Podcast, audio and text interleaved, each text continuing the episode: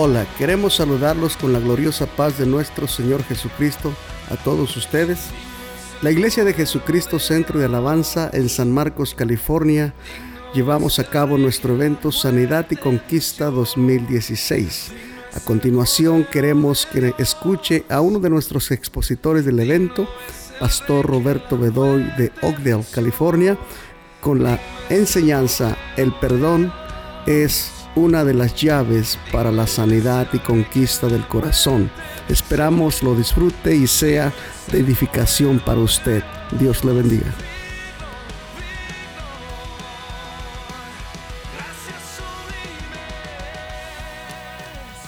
Si se humillare mi pueblo. Dije, si se humillare mi pueblo, en el cual mi nombre es invocado y oraren y buscar en mi rostro y se convirtieren de sus malos caminos.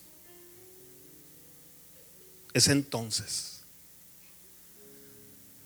es entonces que yo oiré desde los cielos y perdonaré sus pecados y sanaré su tierra. Amén. Ocupen sus lugares, hermanos.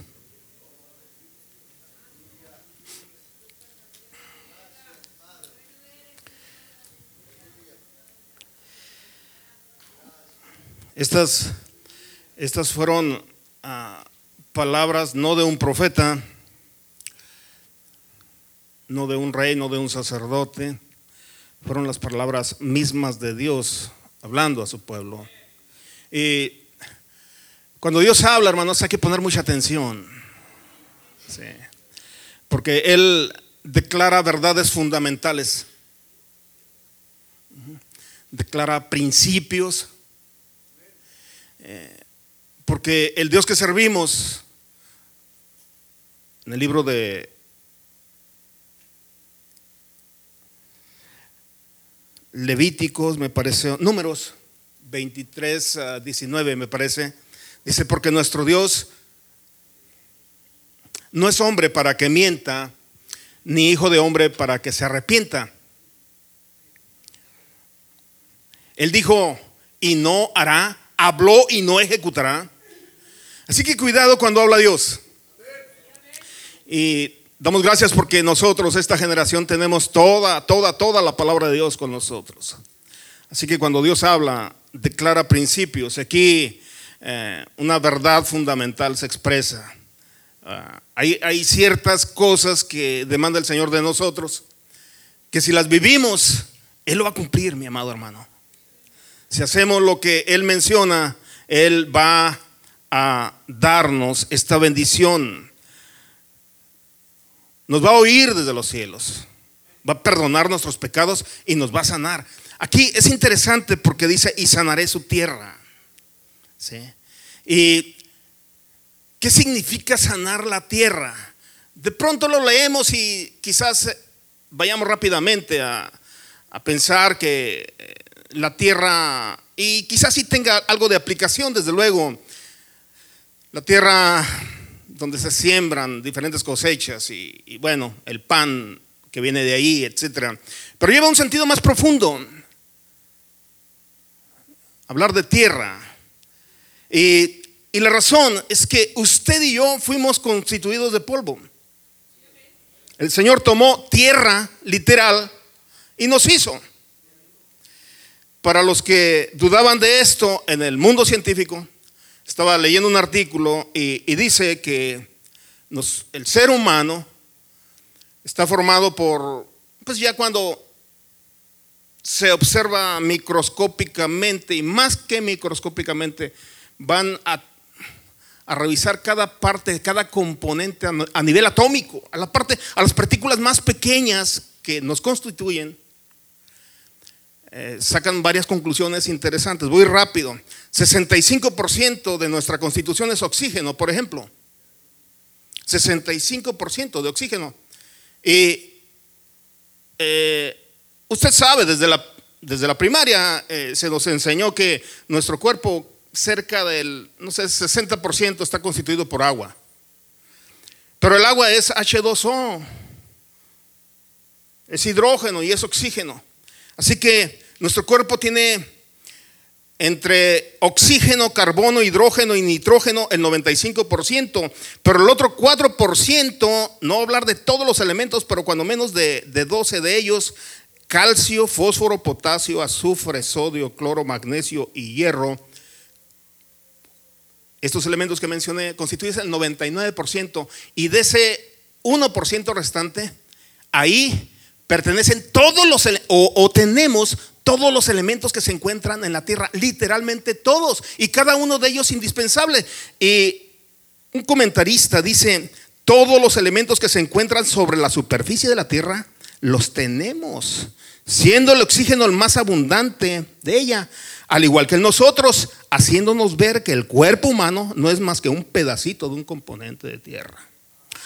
Y el Señor dice que si hacemos estas cosas que declara, Él va a sanar nuestra tierra. Y yo quiero que mi tierra sea sana. Yo quiero ser sanado por Dios.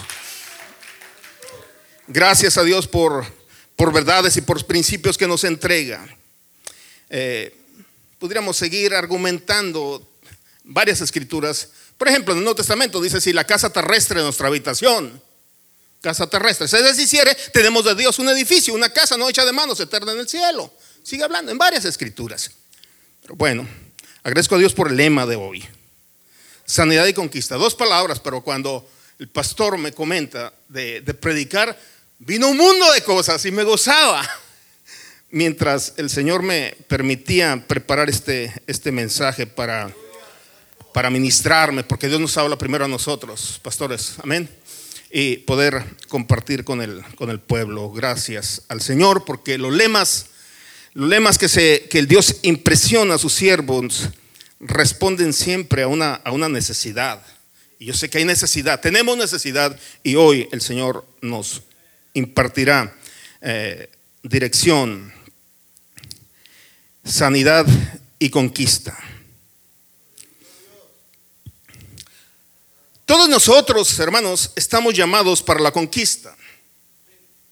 Todos. Desde nuestro nacimiento desde nueve meses antes de nacer, desde que fuimos concebidos, ya había en esa célula algo que Dios depositó para conquistar.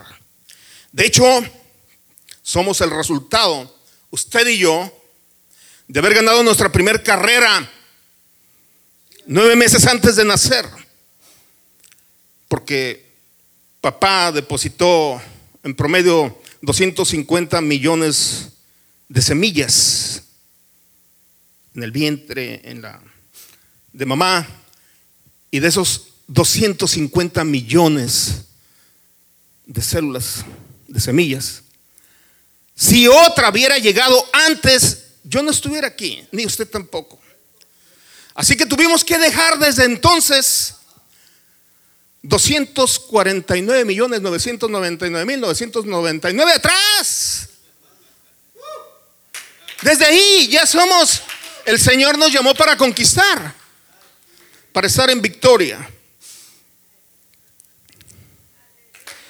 Solo que para, para conquistar necesitamos eh, un estado de salud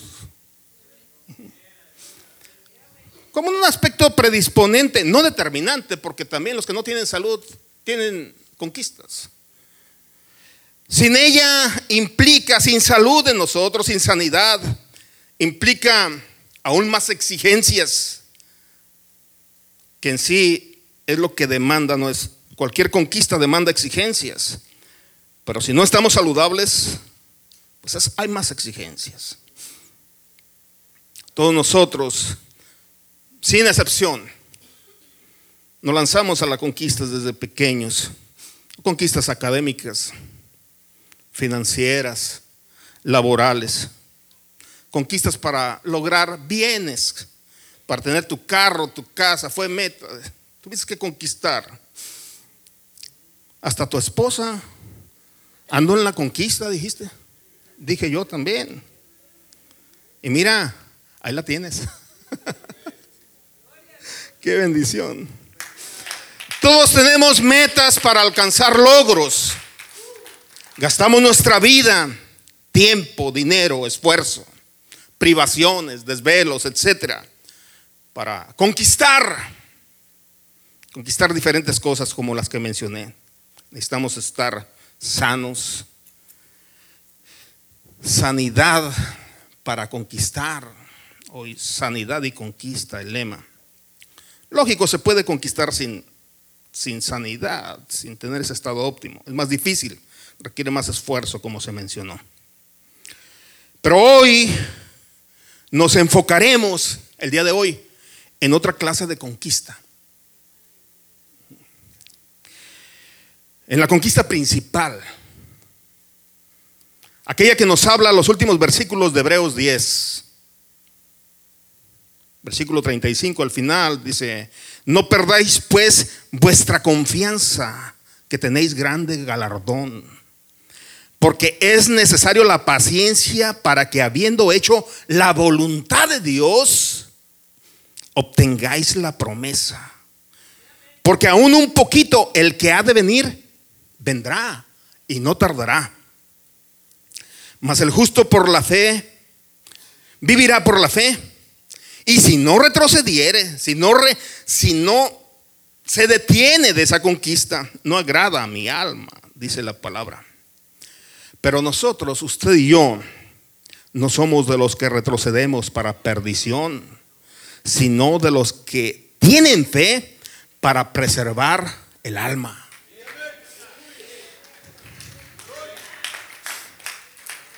No perdamos la confianza.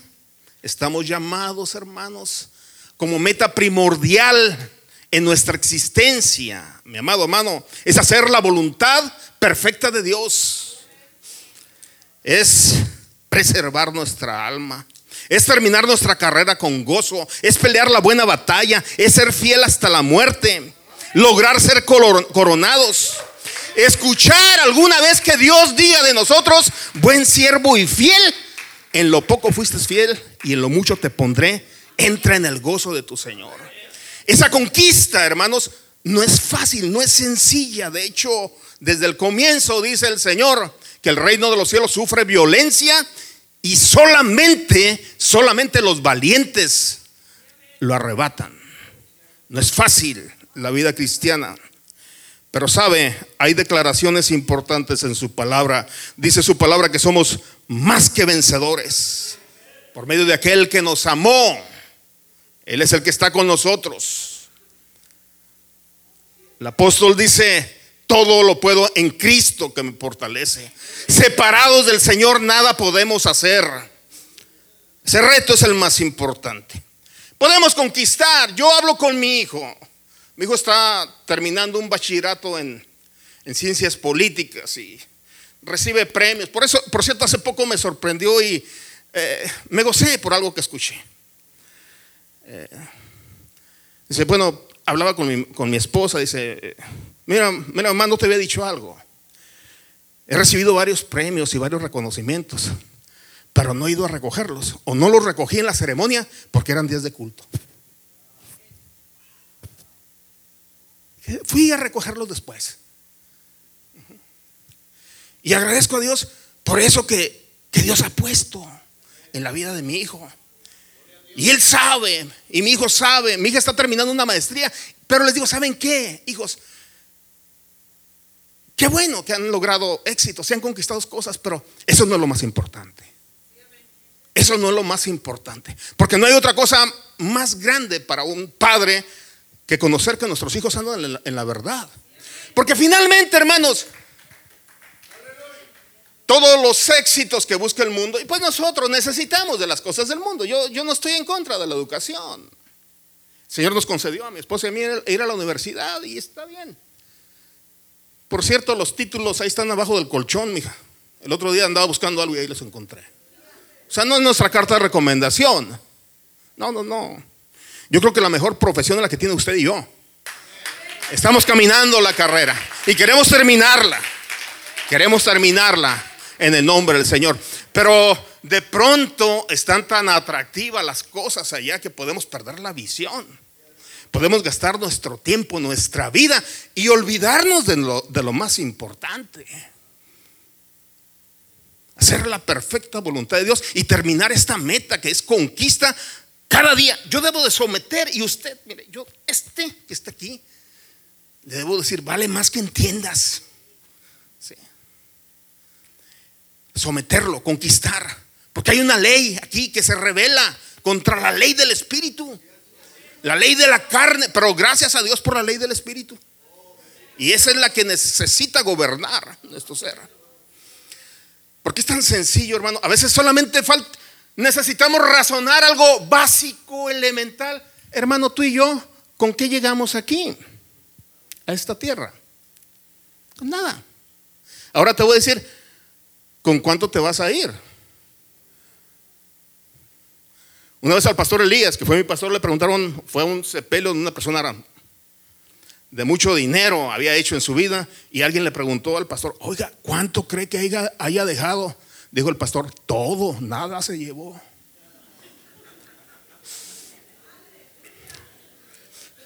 El pastor uh, Efraín Amaya es un gran amigo, está pastoreando la iglesia que pastoreó mi pastor por, no sé, 30 años, la iglesia apostólica ahí en Riverbank. Y él cuenta que una vez fue a una tienda, una segunda, a, a comprar unos trajes porque le dijeron que estaban baratos. Y sucede que los encontró de su talla. Tremendos, nuevecitos, pastor. Y se compró media docena. Oiga, a cinco dólares. Saco y pantalón. El problema fue cuando se puso el primero para el servicio. No tenía bolsas, brother. Ni el pantalón, ni una bolsa. Dijo, bueno, para que se le haya pasado un sastre y esto es mucho, ¿no? Puede ser que, un botón, un ojal. Y tuvo que indagar. Dice, no, pastor, es que el traje que compró es un traje que usan para los muertos. Yo no sabía eso. O sea, brother, ya no lo, ya no lo, es aquí traes tu iPad, tu cartera. Ya cuando nos vayamos no necesitamos bolsas, brother. Y si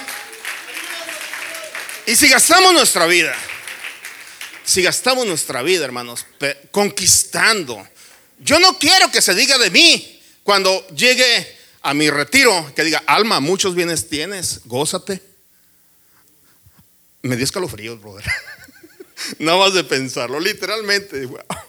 Porque dice la palabra que se escuchó una voz, necio, esta noche vienen a pedir tu alma. Y los que has almacenado, ¿para quién va a ser? Descuidaste lo más importante, tu relación con Dios, tu integridad.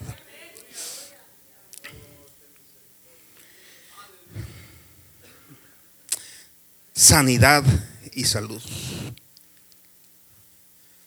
Sanidad y salud. El tema que quiero que nos llevemos el día de hoy Gloria al Señor.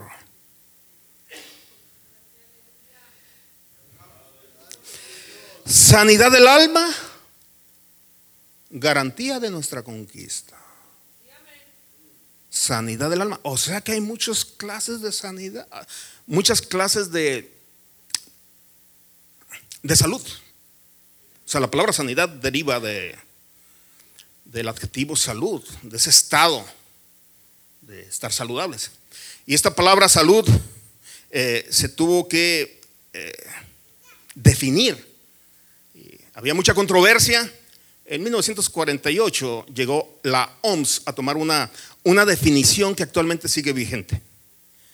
Y el término salud, de acuerdo a la Organización Mundial de la Salud, se define como lo siguiente. O sea, para que usted diga que está saludable, de acuerdo a la Organización Mundial de la Salud, necesita ver esto que voy a mencionar. La salud es un estado completo de bienestar completo de bienestar. Físico, yo creí que nada más físico, mientras no hubiera enfermedad, pues ya. No, no, no. Es físico, mental y social. Cuando se tiene esto, entonces se puede decir que hay, hay salud. Yo le hice una modificación. Les voy a enviar un email a ver si me lo aceptan en la OMS. Decirles que dividí la mental, la salud mental en dos. Porque de ahí quiero hablar y es que ellos no toman en cuenta esto tan importante. Salud eh, mental dividida en dos partes. Lo mental es lo emocional y lo espiritual o la, el alma, estar sanos del alma. ¿Sí? Y, este, esta es la sanidad más importante. Estar sanos del alma. Por eso el, el tema, no el lema, pero el tema que estaremos desarrollando hoy, necesitamos sanidad del alma. El testimonio concluía con, con, mis notas. Dije, wow, estamos conectados. Aquí, y me gocé más. ¿no? Eh, la sanidad del alma es garantía de esa conquista que estamos hablando. La principal, no vamos a hablar aquí, cómo hacerte rico, cómo obtener tu casa o hacerte rápido ciudadano. Está bien todas estas cosas, son conquistas y búsquedas. Dijo el que dijo el apóstol Pablo, el que fue llamado esclavo, pues, pero si puede hacerse libre, pues está mejor en el Señor, Pero que no perdamos, hermanos, la visión. Tener un completo bienestar físico, lógicamente se refiere a nuestra salud. Y de ella yo creo que la mitad del tiempo que el Señor nos concede, nos concede, bueno, las probabilidades de vida, 80 años de acuerdo a Salmo 90, y también a las esperanzas de vida que registra. La esperanza de vida aquí en los estadounidenses es 78.8, 79 años, es la esperanza de vida. Va de acuerdo a, a lo que dijo el Señor a través de de David. Por cierto, gracias. No fue David, fue Moisés. Fue Moisés. Salmo 90. Sí, me gustó, ahí me corrigieron. Sí, es Moisés el que lo escribió, ese salmo. Los días de nuestra edad son 70 años, los más robustos 80 años. La mitad de ellos, y me voy largo, brother. Si nuestra esperanza de vida son 80, que a los 40 podamos decir, estoy físicamente sano. Cuando menos cuando menos las muelas te han dolido, bro. O sea, ahí tenemos problemas. Y si necesitamos sanidad para facilitar la conquista, este, bueno, aquí mencionamos que necesitamos un bienestar físico. Yo creo que una, una tercera parte de nuestra vida, el resto tenemos afecciones. Usted llega después de los 50 y no tiene problemas con el colesterol o que ya se amenaza con el asunto de la diabetes, o le empiezan a, tronar las articulaciones y todo eso, a edematizar las extremidades después de un viaje de ocho, de ocho horas, ya este se nos, yo creo que ya, este, antes, antes mi esposa y yo de recién casados, jovencitos, hija, nos íbamos a, a Guadalajara sin parar, brother, y llegamos listos para casi almorzar y regresarnos, ¿no? Pues eran otros tiempos. Pero bueno, eh, la, la, sanidad física la requerimos, pero para hablar de, de salud necesitamos bienestar físico, pero también bienestar social. ¿Qué es bienestar social? ¿Cómo nos relacionamos uno con otro? ¿Cómo te la llevas en el matrimonio, brother? Cuando hay un problemita y no lo resuelves, te vas al trabajo y tu loncha, de cuenta que estás comiendo cartón, ni te sabe bien. Porque esto es parte de tu salud. Somos diseñados por Dios así. Nuestras relaciones saludables, nuestros hijos, nuestros compañeros de trabajo, los hermanos en la congregación, mi relación con el pastor, todo eso me da, wow, sanidad, brother. Y esto lo dice, lo dicen los que saben de la OMS, pues, este asunto. Y también necesitamos una salud, eh, lo menciono en breve, nada más dice salud mental. Lógicamente, en los países desarrollados, Estados Unidos, aquí vivimos, por el tipo de vida tan exigente, pues es, va a la cabeza de estrés, angustia, miedo, ansiedad, en todas las edades. Tenemos un joven que nos está visitando, me dio mucha compasión, mi hijo nos comentaba, tiene unos cuatro o cinco servicios yendo, dice. Dice, Daniel me dio mucha compasión, dice, porque él padece de depresión y es un universitario. Dice, de pronto empieza a llorar, ha pensado en suicidarse. ¡Wow! Hermanos, crea, crea compasión. Es porque se perdió la paz mental, las emociones afectadas. Y cómo podemos lograr las conquistas aún en las cosas naturales, ¿verdad? Pero el otro aspecto, eh, en lo social, continuamos hablando un poquito de lo social, nuestras relaciones y en lo que vivimos. Si hay violencia en México, la gente pues anda temorizada, ¿no? No hay seguridad. Eh, pueden ser tantas cosas. Tu estado migratorio, el racismo, la intolerancia, las presiones, las exigencias nos afectan el bienestar emocional, pues ya lo, lo, mencioné, pero quiero referirme hoy que necesitamos salud del alma para lograr la mayor conquista que hicimos énfasis al principio. Y tiene que ver con tu relación con Dios. Nuestra lucha constante para guardarnos en Él. Separados para Dios. Porque la voluntad de Dios es nuestra santificación. Ah, Gloria al Señor. ¿Qué es conquista? Aunque lo conocemos el término, se refiere a obtención de dominio y control, de acuerdo a la, una diccionario secular, de una población, territorio, posición como consecuencia de guerra, dice un concepto. El otro, población o territorio cuyo dominio y control se consigue como consecuencia de una guerra. Y esto tiene aplicación espiritual. Estamos en guerra. Y no conoces tú, físicamente no ves a tu enemigo, está, peor. Y fuimos desembarcados en terreno del enemigo. Y ese terreno está minado, brother. Está terrible.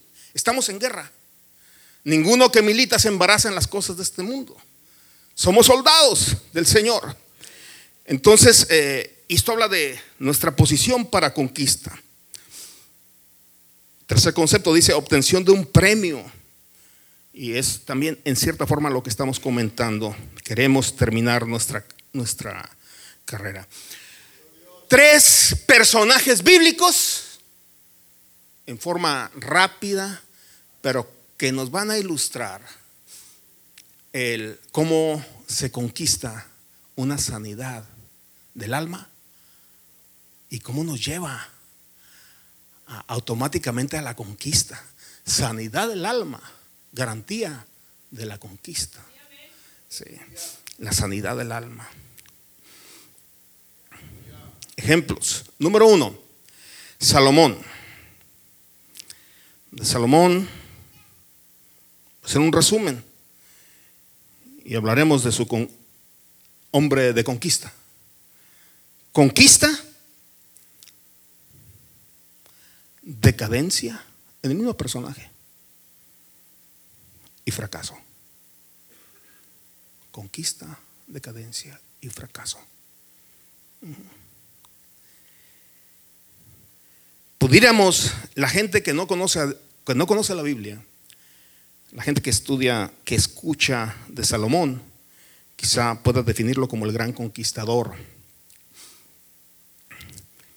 Su biografía Primera, primer libro de Reyes, del capítulo 1 al capítulo 11. Logró lo que nadie en la historia del pueblo hebreo había conquistado. Él, territorialmente hablando, solamente en el periodo de él, se conquistó la profecía para el pueblo hebreo, para el pueblo de Israel, dice, dijo el Señor que serían, ellos se posesionarían desde el río Éfrates hasta el Nilo. Ese sería su territorio. Y en ese tiempo lo lograron.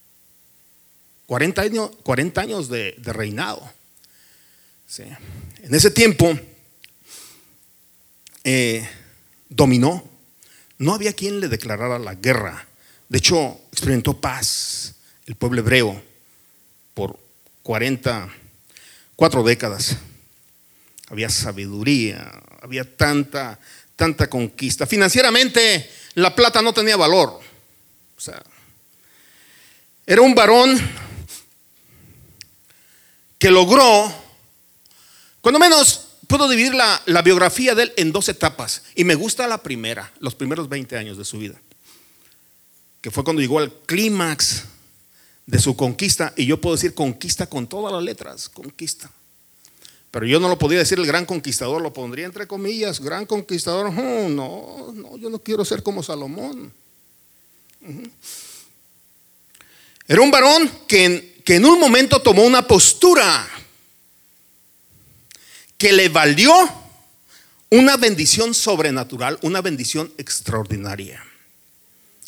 Se fió, como él declara después en el libro de, de los Proverbios, se fió del Señor de todo su corazón y no estribó en su propia prudencia. Lo reconoció en todos sus caminos y el Señor enderezó sus veredas de él. Él recibió el reinado de su padre.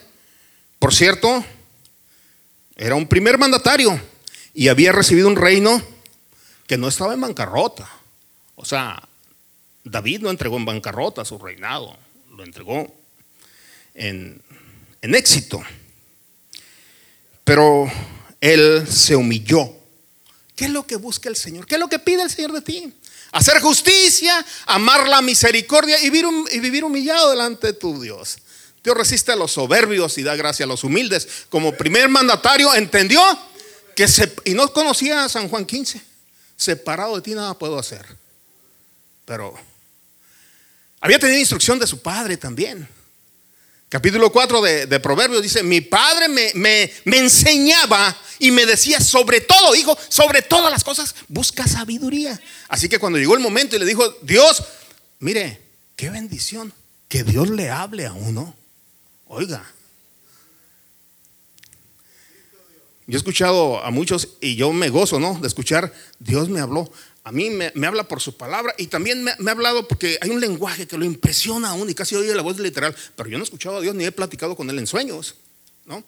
Yo me gozo, conozco a algunos en la congregación que han tenido el privilegio, dije, wow, qué bendición, yo todavía no. Pero este varón no solamente oye la voz de Dios, sino que empieza a platicar. Por cierto que allá los, los, este, los psiquiatras dicen, cuando alguien dice que habla con Dios ya está loco. Y cuando dice que habla y, y, contestan y platican, pues ya está peor. Bueno, es que ellos no saben, ¿verdad? Salomón sí tuvo esa conversación. Qué privilegio. Qué bendición. Estableció un vínculo estrecho entre él y su creador. Se humilló. Entendió que sin Dios nada podía hacer. Lo hizo, lógicamente, siendo el primer mandatario y recibió una bendición tan grande. Yo creo que puedo decir, recibió salud física, social y mental y emocional. Y del alma también, ¿cómo no? Sobre todo salud del alma. Porque si tú estás amistado con Dios, brother, dijo el pastor Gerardo Gagiola, si tienes a Cristo tienes a todos, si no tienes a Cristo no tienes nada. No importa cuánto tengas. Su mente sus planes, sus ocupaciones. Los primeros siete capítulos del primer libro de Reyes nos habla de una estrecha relación con Dios. Y ya con esa sabiduría que Dios había dado. Y me gusta porque son 20 años que ahí está. Pues esos son los años que dedica a construir el templo. Está buscando lo mejor para Dios edificar la casa del Señor y su relación personal. 20 años. Cuando termina, por cierto, hace una oración que se registra, me parece que el capítulo 7 de Primera de Reyes, que parece que es el sumo sacerdote. Oh Señor del cielo, magnífico Dios, estoy parafraseando, hincado y levantado las manos.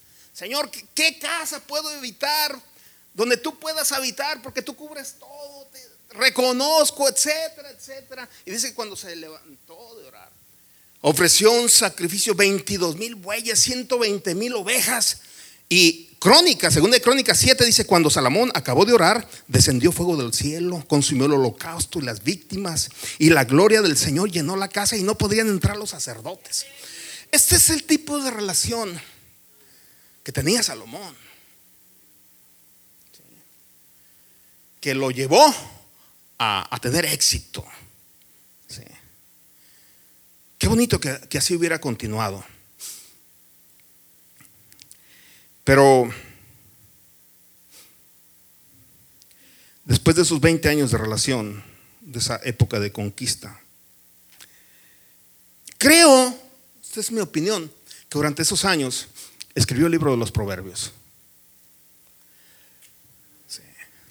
Pero los siguientes 20 años, eh, los siguientes capítulos, el capítulo 10 declara algo interesante. El capítulo 9, capítulo 9 versículo 10 y el versículo 25. Pero el versículo 10 dice, aconteció al cabo de 20 años, cuando Salomón ya había edificado las dos casas y la casa del Señor y la casa real.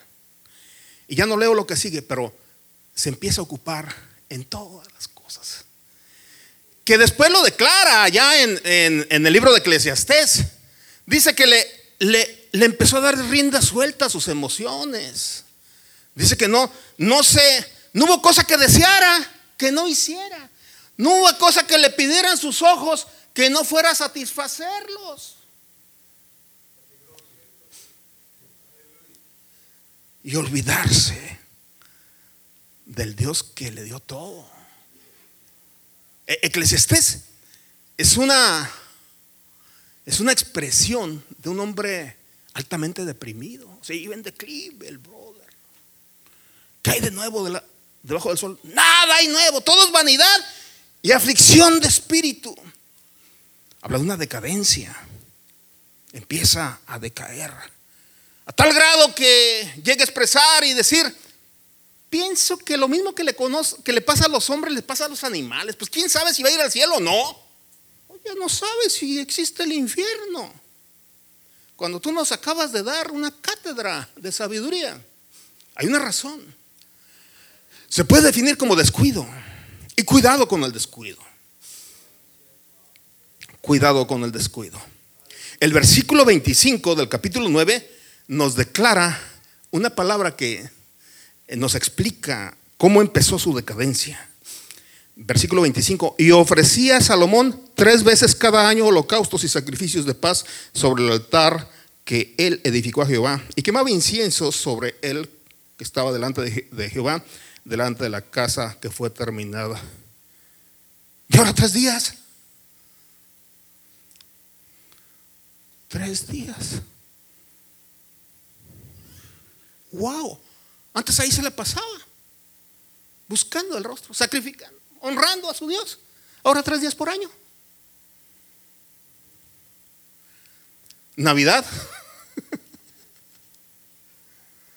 El Semana Santa, gracias. Pero nada más el, día de la resurrección, domingo resurrección. Easter, gracias. Y Thanksgiving porque había guajolote. parafraseando. Por cierto, yo tengo, yo tengo ahí este, algunos que nos, ahí llegan esos tres días. Por cierto, llegaron tres días, los cinco años primero, reina. ¿Tú te recuerdas de quién hablo? Y ya después ya no los vimos. Por ahí los veo y los saludo. Decadencia. Tres veces al año. Descuido. Pudo continuar con salud física, quizás.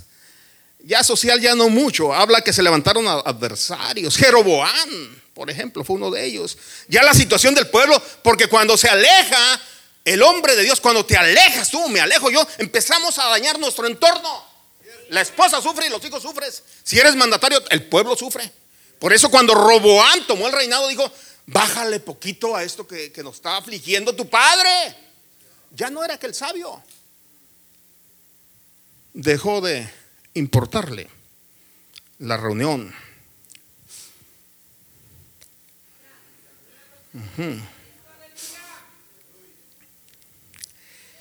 Inicia su decadencia, su salud espiritual, la enfermedad del alma empezó siendo afectada. Permitió una infección que le produciría una enfermedad asintomática. Nunca pensó que iba a terminar con las declaraciones del capítulo 11, siendo un promiscuo, 700 concubinas, 300 esposas, y luego ya viejo, le desviaron el corazón al sabio. Y empezó a adorar, a quemar incienso para los dioses de los amorreos, etc. Ahí encuentra todo lo que hizo él. Hacer altares. Wow, es increíble. Todo lo que se, todo lo que se necesitó, retírate un poquito de la casa de Dios, mi hermano. Esto no, no creas que, que lo inventamos los pastores. No, hay un, hay un tremenda significado.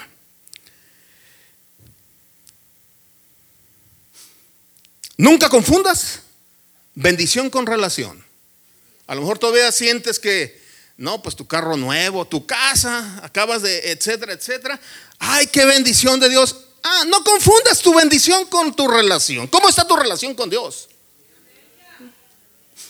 Eso determina tus éxitos verdaderos y especialmente aquel al cual hemos sido llamados. Sin darnos cuenta, en algún momento estaremos totalmente alejados. Construyendo, terminando construyendo templos para ídolos falsos. Perdió cuando menos la salud social, la emocional, lo declara el libro de Eclesiastés. Lógicamente la salud del alma lo llevó a esa decadencia. Se contaminó, se enfermó, se infectó, se descuidó. Cuidado cuando dejamos de asistir y creemos que sabemos más que el pastor y que los ministros. Yo conozco a alguien que sabía más que tú y yo juntos. Él escribió mucho de la Biblia, imagínate cuánto sabía. Pero no le alcanzó el conocimiento. Sentirnos que ya sabemos y dejamos lo básico. Porque esto es básico. Es básico, es el ABC. Necesitamos un alimento perseverante en la casa de Dios. Porque aquí Dios ha comisionado a sus siervos para que te perfeccionen. Él constituyó los ministerios para perfeccionarte, para corregirte, para escuchar la, voz fresca. Es importante para que tu fe crezca. Si no, yo acá leo en la casa, qué bueno que lees, pero la fe no viene por leer, viene por oír. Porque la fe viene por el oír y el oír por la palabra de Dios.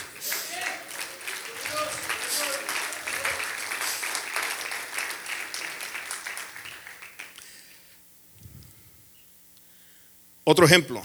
Pero este es un modelazo. Hope. Mis respetos. Ahora yo sí. Oh, todos los que estamos aquí nos quitamos el sombrero si los usáramos. Ante Job. Representa un modelo de conquistador con todas las letras. Porque él conquistó lo más importante. Porque él fue uno de los más grandes de los orientales.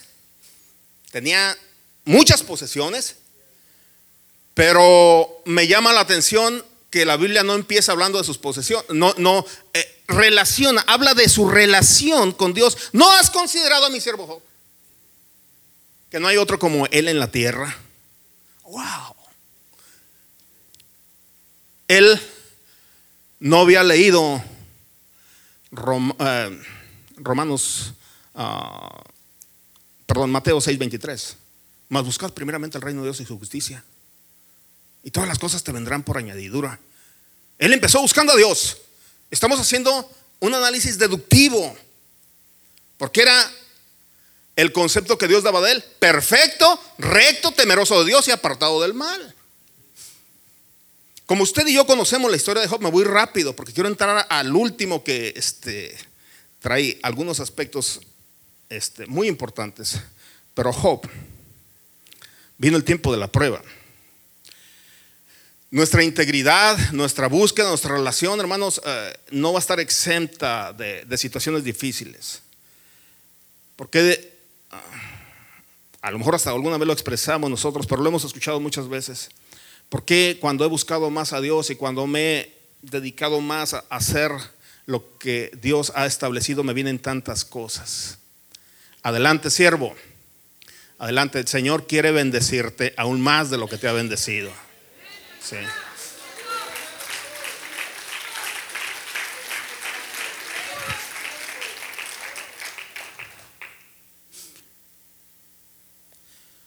Un hombre que nunca perdió su salud espiritual, nunca perdió la salud del alma, aunque sí perdió la salud física, porque Dios permitió.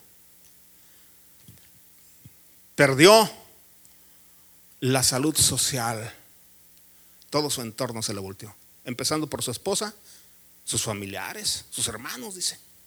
La gente que ayudaba, los homeless que levantaba, dice que no detuvieron de la saliva, lo escupían al varón. Y para ponerle la cerecita del pastel, sus grandes amigos, que llegaron disque a consolarlo. Y desde el capítulo 4 hasta el versículo 37 de Job, uno, uno como los boxeadores, apenas mi hermano Job se anda levantando y yo, déjamelo a mí. Y vas para... ¿Qué pecado hiciste? Porque... Y ahí lo traen al pobre de Job. Nunca perdió la salud espiritual porque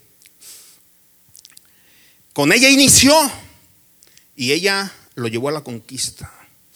Lógicamente habla de todos sus bienes, pero vemos ahora su incondicional dependencia de Dios. Lo vemos desde el principio, sacrificaba diario por sus hijos. Y aparte el reporte que da Dios, el print out que habla de él. Vino la prueba. Pudo poner en práctica Romanos 8:28. Los que aman a Dios todas las cosas les ayudan para bien. Así de sencillo. Perdió todos sus bienes en un día, sus hijos, después su salud, su bienestar social, esposa, familia, todos aquellos que conocidos, a los que ayudaba. Pero de ahí salen frases que para hoy, para nosotros son frases célebres. El Señor Dios dio, el Señor Dios quitó. Sea el nombre del Señor bendito y en todo esto no atribuyó despropósito alguno. O sea, él dijo, no, Dios trae algo entre manos. Y yo me gozo por lo que viene. Aunque, aunque le voy a decir, nuestra naturaleza eso va a sentir y vamos a llorar y nos va a doler, pero aguantemos vara, dijo alguien. que viene bendición. Él lo hizo hasta el extremo en medio de la dificultad, dijo, yo sé que mi redentor vive, aunque estoy viendo tiempos oscuros, tiempos amargos, tiempos que no veo, todo parece que todo se, se puso. ¿Quién puede compararse con la situación de Job, mi amado hermano? Pero esa situación voltea en determinado momento al cielo y dice, ¿sabes qué, Señor? ¿Sabes qué? Aunque me mates, voy a esperar en ti. Esto nos habla de carácter. Gran ejemplo. Tuvo una larga jornada de reclamos, juicios, reproches, rechazos, de juicios sin misericordia. Pasó la prueba, los obstáculos y las dificultades. Y Dios mismo establece una conversación así bien bonita. Y él dijo, ay Señor, de oídas te había oído en las prédicas, en la Biblia, pero ahora veo tu rostro, ahora, wow. Y usted sabe que el Señor le, restituyó el doble. Y aparte, en esta vida le permitió vivir 140 años con esa bendición más. Aparte, lo, más importante. Por último, hermanos, rápidamente voy a hablar del último ah, personaje que quiero tratar y lo vamos a ver desde otro ángulo, quizá. Yo no lo había escuchado, pero Dios me impresionó de esto. Voy a hablar de Esaú. Y me voy a referir a él, a Esaú, como un varón, permítame expresar de esta manera, como un varón de Dios, cuando menos el plan de Dios estaba en él porque de acuerdo al Salmo 112, bienaventurado el varón que teme al Señor y que en sus mandamientos se deleite de grande manera, su descendencia será poderosa en la tierra. Bueno, aquí tenemos al primer nieto de Abraham, que llega al mundo.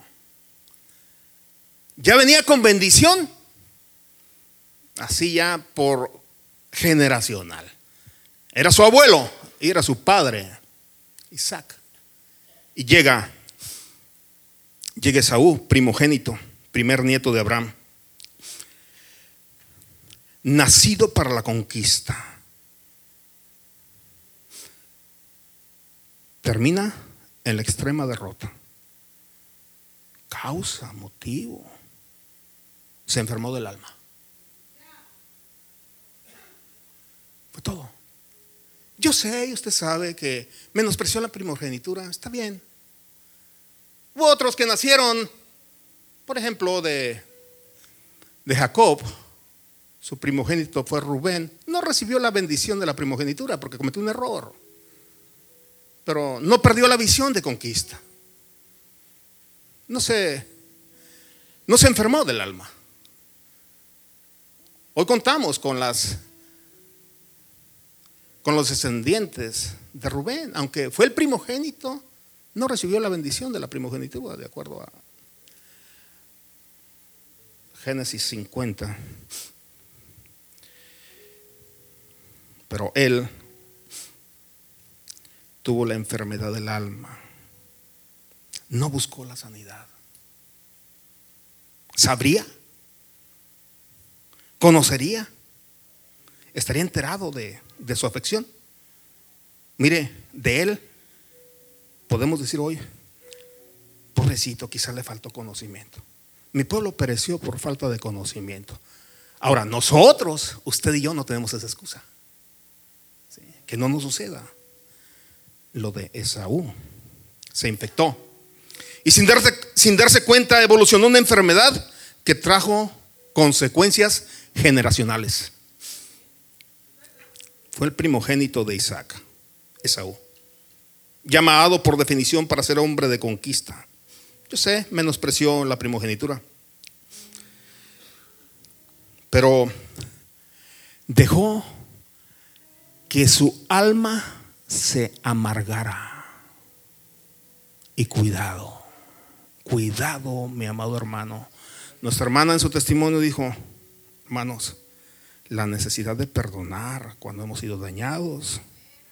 Esto me impresionó mucho, porque el Señor ya, nosotros no somos pueblo que vamos a llegar con excusas delante de Él.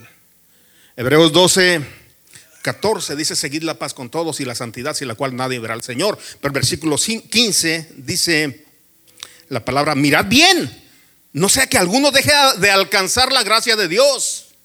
La salvación, mi hermano, es la gracia de Dios. Que brotando alguna raíz de amargura os estorbe, os estorbe y por ella muchos sean contaminados, especialmente tu generación, tu esposa, tus hijos, tus nietos, tus bisnietos, etcétera, etcétera.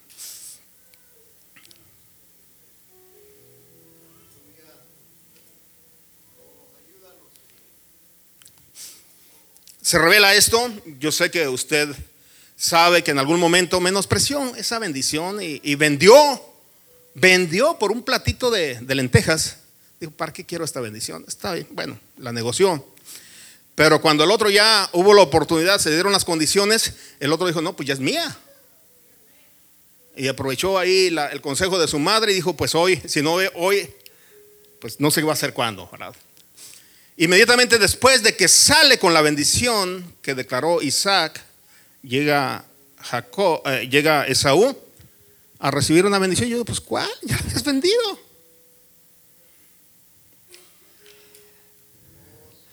Cuando Esaú oyó las palabras de su padre, clamó con una muy grande, muy amarga expresión. Se amargó y le dijo, bendíceme también a mí, padre mío. Y él le dijo, su padre, vino tu hermano. Oh, perdón, él dijo, le dijo a su padre, vino tu hermano con engaño y tomó la bendición. Y Esaú respondió, bien llamaron su nombre Jacob, pues me ha suplantado dos veces. No, no, espérate. No, no tú vendiste. ¿No te has un plantado? Y aquí ahora ha tomado mi bendición. ¿No has guardado otra bendición? Pues no había otra. Versículo 38, respondió a su padre, no tienes otra, una sola bendición, Padre mío, bendíceme. No había. Versículo 41. Él sintió que recibió un daño grande.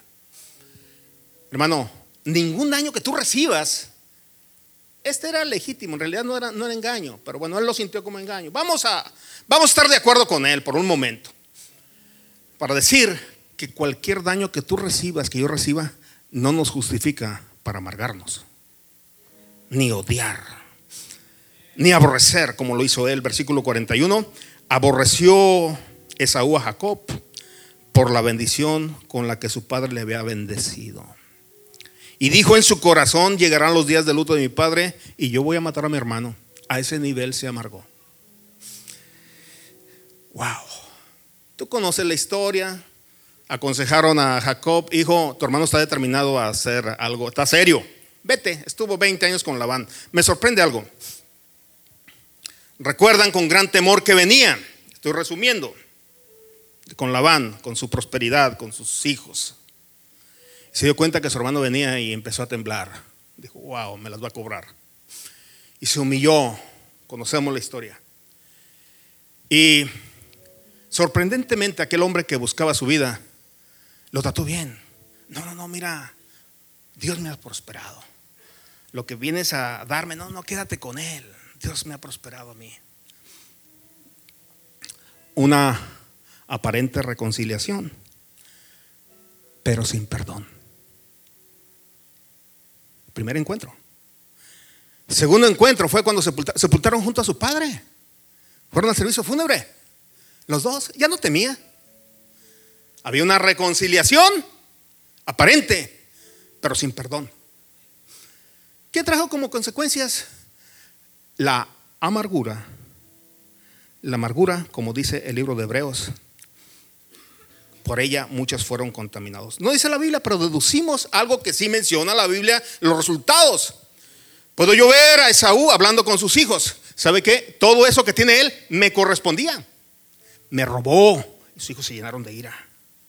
¿Cómo? Tan bueno que se ve mi tío. Estoy parafraseando.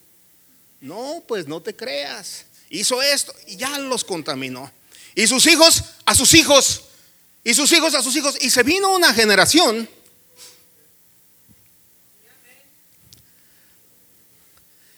Estoy por concluir. Cuatro minutos, hermanos. Es tremendo las consecuencias de esa amargura. Primero pasaron 20 años y hay una aparente reconciliación, pero sin perdón. Por cierto, la descendencia de Esaú se llama Edom. Traigo varias citas, pero las voy a omitir. Usted búsquelas y se va a dar cuenta. Nada más menciono una. Estas son las generaciones de Esaú, el cual es Edom, por ejemplo. Dice Génesis 36.1 y son muchas citas que las omito el día de hoy. Pero 480 años después de aquel problemita que tuvieron, 400 años, 480 años después, ellos estaban sus puros huesos, puro polvo, pero su generación. Venían esa generación cruzando el desierto y tenían necesidad de pasar ahí con, con Edom por sus territorios. Permítenos que nuestros ganados y nosotros tomemos agua de aquí porque venimos por el desierto. Hermano mío, somos nosotros de nuestro padre, Jacob, y tú eres nuestro hermano, ustedes son hermanitos, pues. Sí, son tus tíos aquí, aquí el asunto está entre familia. Déjanos tomar. ¿Y sabe cuál, fue la respuesta? Esto está en el libro de Números capítulo 20, del versículo 12 en adelante. Te rogamos, versículo 17, que pasemos por tu tierra. No pasaremos por labranza, ni por viña, ni por bebedero de agua de pozos. Por el camino real iremos, etc.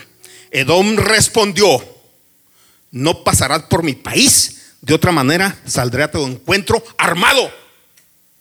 La amargura, 500, prácticamente 500 años después, con la generación. No fue todo. cerca de mil años después, cuando el pueblo de Israel, los descendientes de Jacob, fueron llevados en cautividad, declara el, el Salmo 137 junto a los ríos de Babilonia, ahí nos sentábamos y aún llorábamos, acordándonos de Sión, sobre los sauces en medio de, ella colgábamos nuestras arpas y los que nos habían llevado cautivos nos pedían que cantásemos. Versículo 4, ¿cómo cantaremos cánticos al Señor, el cual en tierra extraña? Versículo 6, mi lengua se pega a mi paladar si de ti no me acordare, si no enalteciere a Jerusalén como preferente asunto de mi alegría.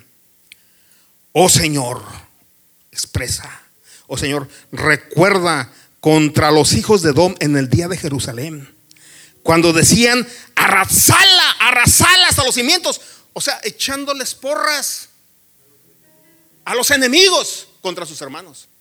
Mil años después, amargura. No voy a leer el libro de Abdías, un solo capítulo, pero habla de el castigo de Dios sobre toda, toda, toda, toda la descendencia de Dom de Saúl. Causa enfermedad del alma, la amargura, la falta de perdón. Y declara, solamente voy a leer el versículo 10, todo el capítulo declara eso. Por la injuria de tu hermano Jacob, te cubrirá vergüenza y serás cortado para siempre. Ahí habla muchas cosas más vino sentencia sobre su pueblo y la historia dice lo siguiente.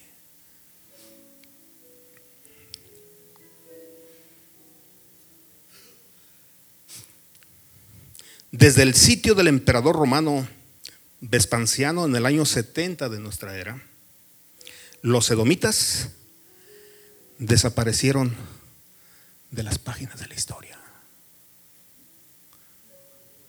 La amargura. Los recuerdos, Petra, aquella ciudad entre las rocas, donde ellos se enorgullecieron, ¿quién nos baja de aquí? ¿Quién nos puede destruir? Hay un Dios que va a traer juicio. Hay algo que no hemos perdonado, hermanos. Cuidemos nuestra mayor conquista. Digo, ¿qué vale? Que yo haya recibido algún daño de alguien, y especialmente de los, más, de los seres más queridos. Empecemos a perdonar. Corramos por la paz. Seguid la paz. Seguid. No dice espera. Síguela. Síguela, mi hermano. Sigue la paz. Síguela. Porque no sea que brotando una raíz de amargura nos impida alcanzar la gracia de Dios, mis hermanos. Ánimo, que no sea un mensaje más, hermanos. Yo sé que tú y yo en algún momento hemos sido dañados. Pero no te vayas, yo te aconsejo que no te vayas a dormir hoy sin decirle al Señor, Señor, hoy me determino a iniciar un proceso de sanidad de mi alma. Porque es un proceso, hermano. Primero es el entendimiento. Reconoces, reconoces que tú no eres alguien que puedes detener el perdón. Y no lo sientes. Alguien dijo, yo no perdono porque no lo siento. Nunca vas a sentir. Pues te hicieron daño, ¿cómo vas a sentir? ¿Vas a querer masticarle las orejas mínimo a quien te hizo eso? ¿Vas a desear que le vaya mal todo eso? Pero no entiendes. Señor, entiendo. Y por obediencia a ti, me determino perdonarlo. Todavía no lo vas a sentir. Al siguiente día, Señor, que sea, que sea por el que más ores. Empiézalo después a bendecir. Señor, yo te declaro bendición. Él no sabía todo el daño que me hizo, pero declaro tu bendición. Llénalo de tu gracia, llénalo de tu presencia. Si es ministro, dile, y tú eres ministro, Señor, que predique mejor que yo. Úsalo para tu honra y tu gloria. Y de pronto, yo te lo garantizo, ya pasamos por ahí hace años. Yo te, yo te garantizo que vas a empezar a sentir, te vas a vas a ahora sentir el perdón. Yo tuve una situación con alguien que me hizo la vida de cuadrito, se llama, inicio del ministerio. Y entramos por este proceso por la gracia de Dios. Y ahora somos grandes amigos. Nuestras familias, tremendo en unidad. Ánimo, iglesia.